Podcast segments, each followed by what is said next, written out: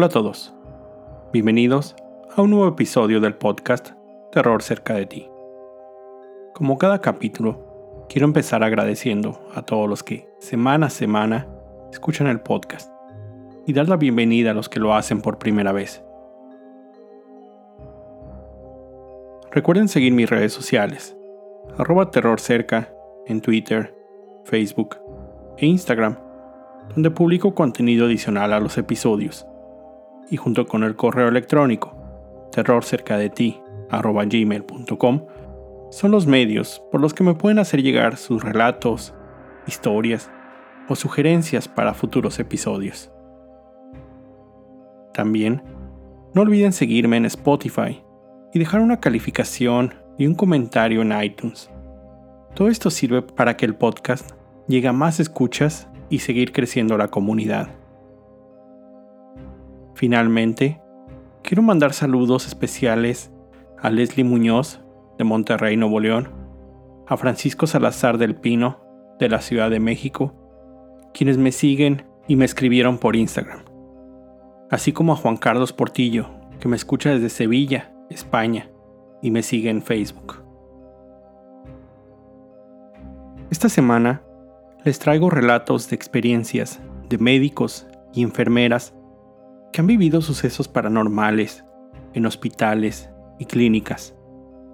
Gracias nuevamente a Vero Martínez, quien recopiló las historias de la gente que las vivió. Y justamente, la primera le sucedió a ella.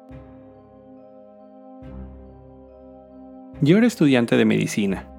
Estaba en la rotación de psiquiatría en un hospital que se encontraba cerca de una avenida principal. Hace mucho tiempo, este hospital no tenía rejas, así que era común que los pacientes que deambulaban por todo el terreno se cruzaran la calle y en algunos casos fueran atropellados. Un día estaba yo de guardia. Salí del comedor como a las 6 de la tarde mientras revisaba uno de los expedientes. Estaba tan concentrada caminando hacia la residencia médica que nunca me di cuenta de lo que pasaba a mi alrededor. De pronto sentí cómo me jalaban el cabello. Grité asustada, ya que no había mucha gente que estuviera en el hospital a esa hora, más que la guardia de médicos y enfermeras, los oficiales de seguridad y uno que otro personal administrativo. Al voltear, noté a uno de los pacientes riéndose. Es muy común ver a los pacientes deambulando por todo el terreno del hospital, pero solo hasta las 5 de la tarde, que es cuando se deben meter a sus pabellones para poder descansar. Le dije con voz fuerte, ¿por qué estás afuera? Él, entre risas y gesticulaciones, me contestó, ¿quieres que te cuente un secreto? Yo le dije, lo que quiero es que estés en tu cuarto sin andar caminando a estas horas por todo el hospital. Él cambió su cara. Ya no se reía. Estaba serio y me dijo, hace años, a mí me atropellaron afuera y morí. Mi cara se volvió aún más seria, pero por dentro me estaba muriendo de miedo. Pero mi lógica respondió inmediatamente son pacientes con alguna enfermedad mental. Puede que la realidad que ellos viven no sea la misma de nosotros. Tal vez escuchó una historia similar y la hizo suya. Se me hizo poco usual ver a este paciente fuera de su cuarto, y sobre todo fuera del pabellón. Así que lo tomé de la mano y lo acompañé hacia donde estaba el guardia del pabellón 5, que según el paciente era su lugar. Comenté al oficial. Oiga, este paciente no entró nunca al pabellón. ¿Puede por favor ser más cuidadoso en su vigilancia? Ya que es posible que los pacientes queden fuera toda la noche y nosotros no nos demos cuenta de ello. Él me contestó preocupado. Doctora, voy a poner más atención. Tomó al paciente y lo llevó a su cuarto. Llegué a la residencia médica un poco confundida. Uno de los médicos adscritos me preguntó por qué traía la cara pálida y por qué respiraba rápido, que si estaba bien. Yo le comenté lo que había visto, y lo que había escuchado de ese paciente. Él soltó una carcajada y me dijo, ¿Lo viste? ¿Cómo se ve? ¿Cómo es él? Yo, extrañada, no supe qué decirle. Solo me di la vuelta y fue hacia mi cama para poder descansar un poco. Al otro día, comenté lo que me había pasado a mis otros compañeros. Ellos, un poco escépticos, se ofrecieron a ayudarme a buscar a dicho paciente. Estuvimos pabellón por pabellón, cuarto por cuarto. Vimos las listas de los pacientes, fotografías, pero el paciente que yo había visto la tarde anterior no estaba, no aparecía, parecía que no existía. Tal vez fue producto de mi imaginación, pero estoy segura que lo vi. Lo vio el policía que lo llevó a su habitación. Yo no tenía visiones, eso lo sé. Después de eso, cada vez que yo tenía guardia, a lo lejos veía a alguien deambulando por el terreno. Ya me acostumbré a esa visión.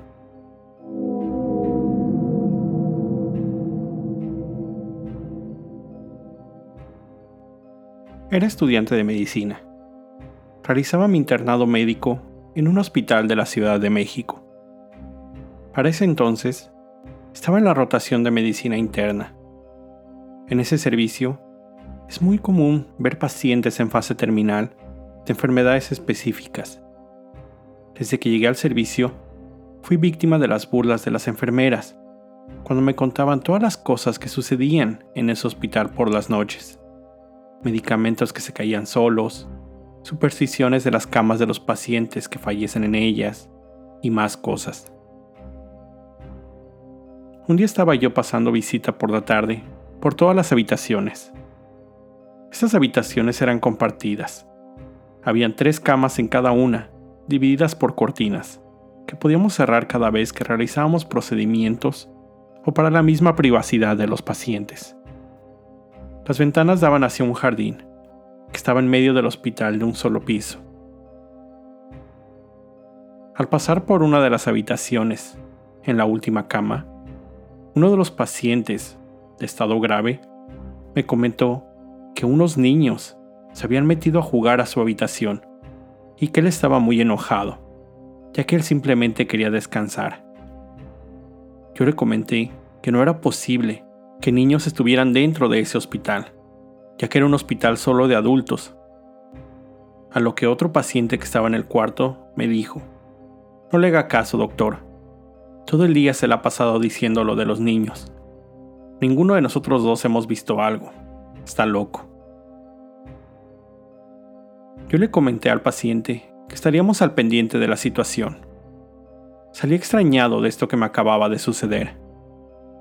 Me acerqué a la central de enfermeras y les comenté lo que me había pasado. Ellas, todas serias, me dijeron, no es por nada, doctor, pero ese paciente se va a morir. Regresé a mi lugar de trabajo para hacer mis notas médicas, pero sinceramente estaba muy preocupado por lo que me habían comentado las enfermeras. a las 12 de la noche, volví a pasar visita por todos los cuartos para realizar mis pendientes y tenerlos listos para la entrega de guardia del otro día. Llegué a la habitación de ese paciente, que estaba despierto, pero muy asustado. Le pregunté qué pasaba y me dijo que necesitaba el pato, ya que no quería levantarse al baño, porque los niños estaban jugando debajo de su cama y le tocaban los pies. En verdad, el paciente se veía muy asustado, pero seguramente yo traía peor la cara del miedo. Salí y le comenté a las enfermeras, ya que eran otras por el cambio de guardia de la noche, pero ellas volvieron a decirme lo mismo. El paciente va a morir.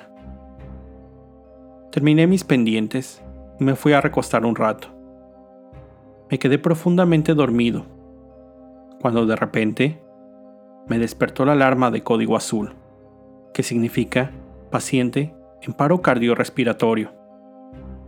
La sorpresa fue aún más grande cuando la alarma apuntaba a la habitación y a la cama del paciente que había visto a los niños. Hicimos todo lo que pudimos para sacar a nuestro paciente del paro, pero no lo logramos. La hora de la muerte, 3 horas 15 minutos. Salimos todos desanimados.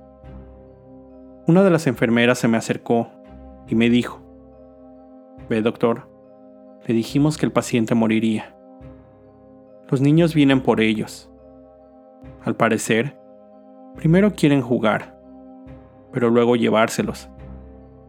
Sinceramente, no sé a dónde se los llevan. Pero siempre que un paciente le comente que vio a los niños, prepare todas sus fuerzas, porque lo perderemos.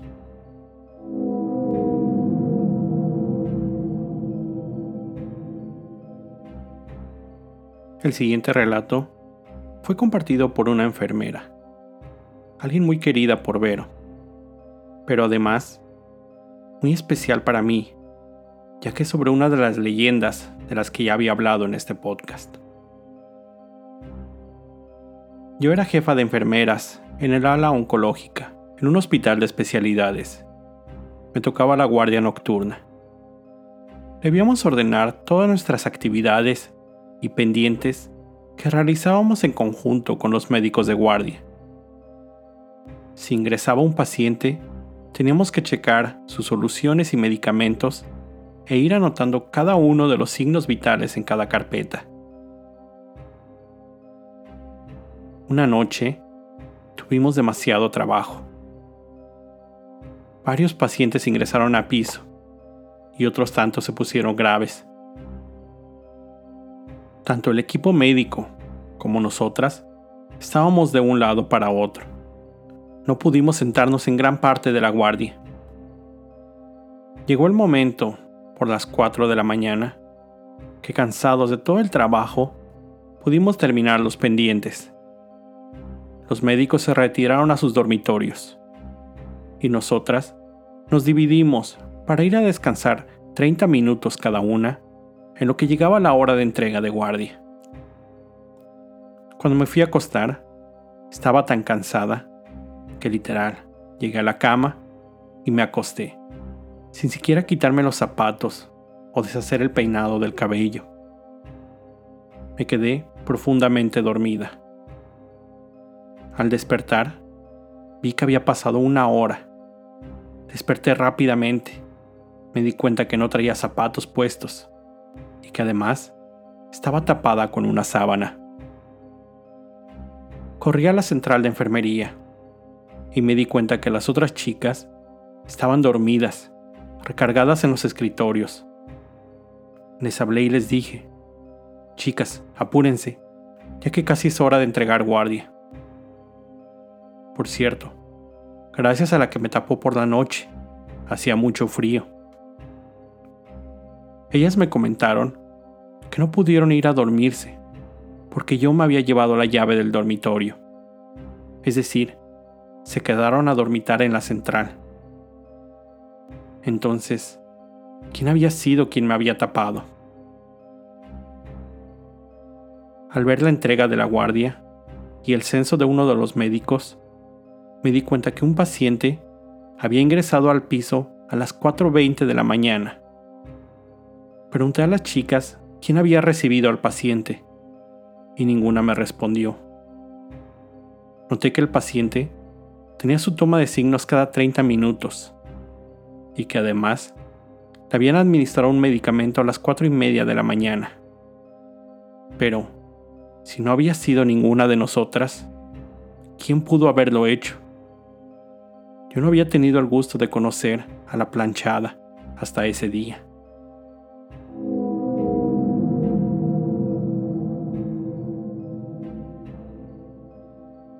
Finalmente, antes de terminar el episodio de esta semana, quiero contarles sobre una película que vi hace unos meses, pero que no había tenido oportunidad de brindar mi comentario aquí.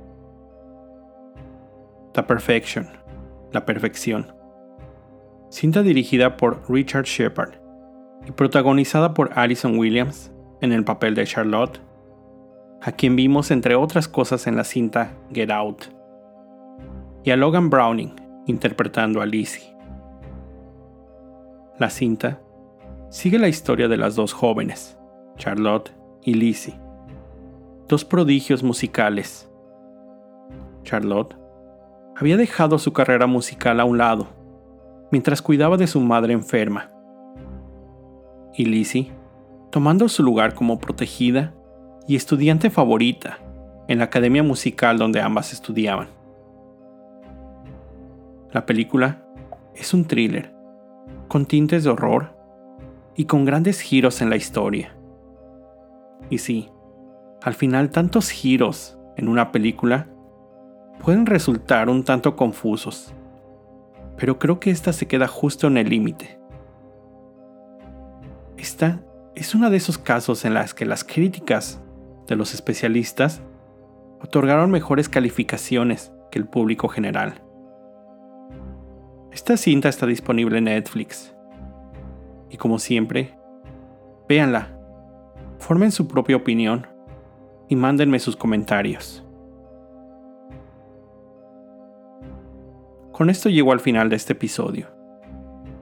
Como siempre, te recuerdo estar alerta de todo lo que pasa a tu alrededor, ya que el terror está donde menos te lo esperas. El terror está cerca de ti. Cuando el miedo se convierte en terror, hay una historia que contar.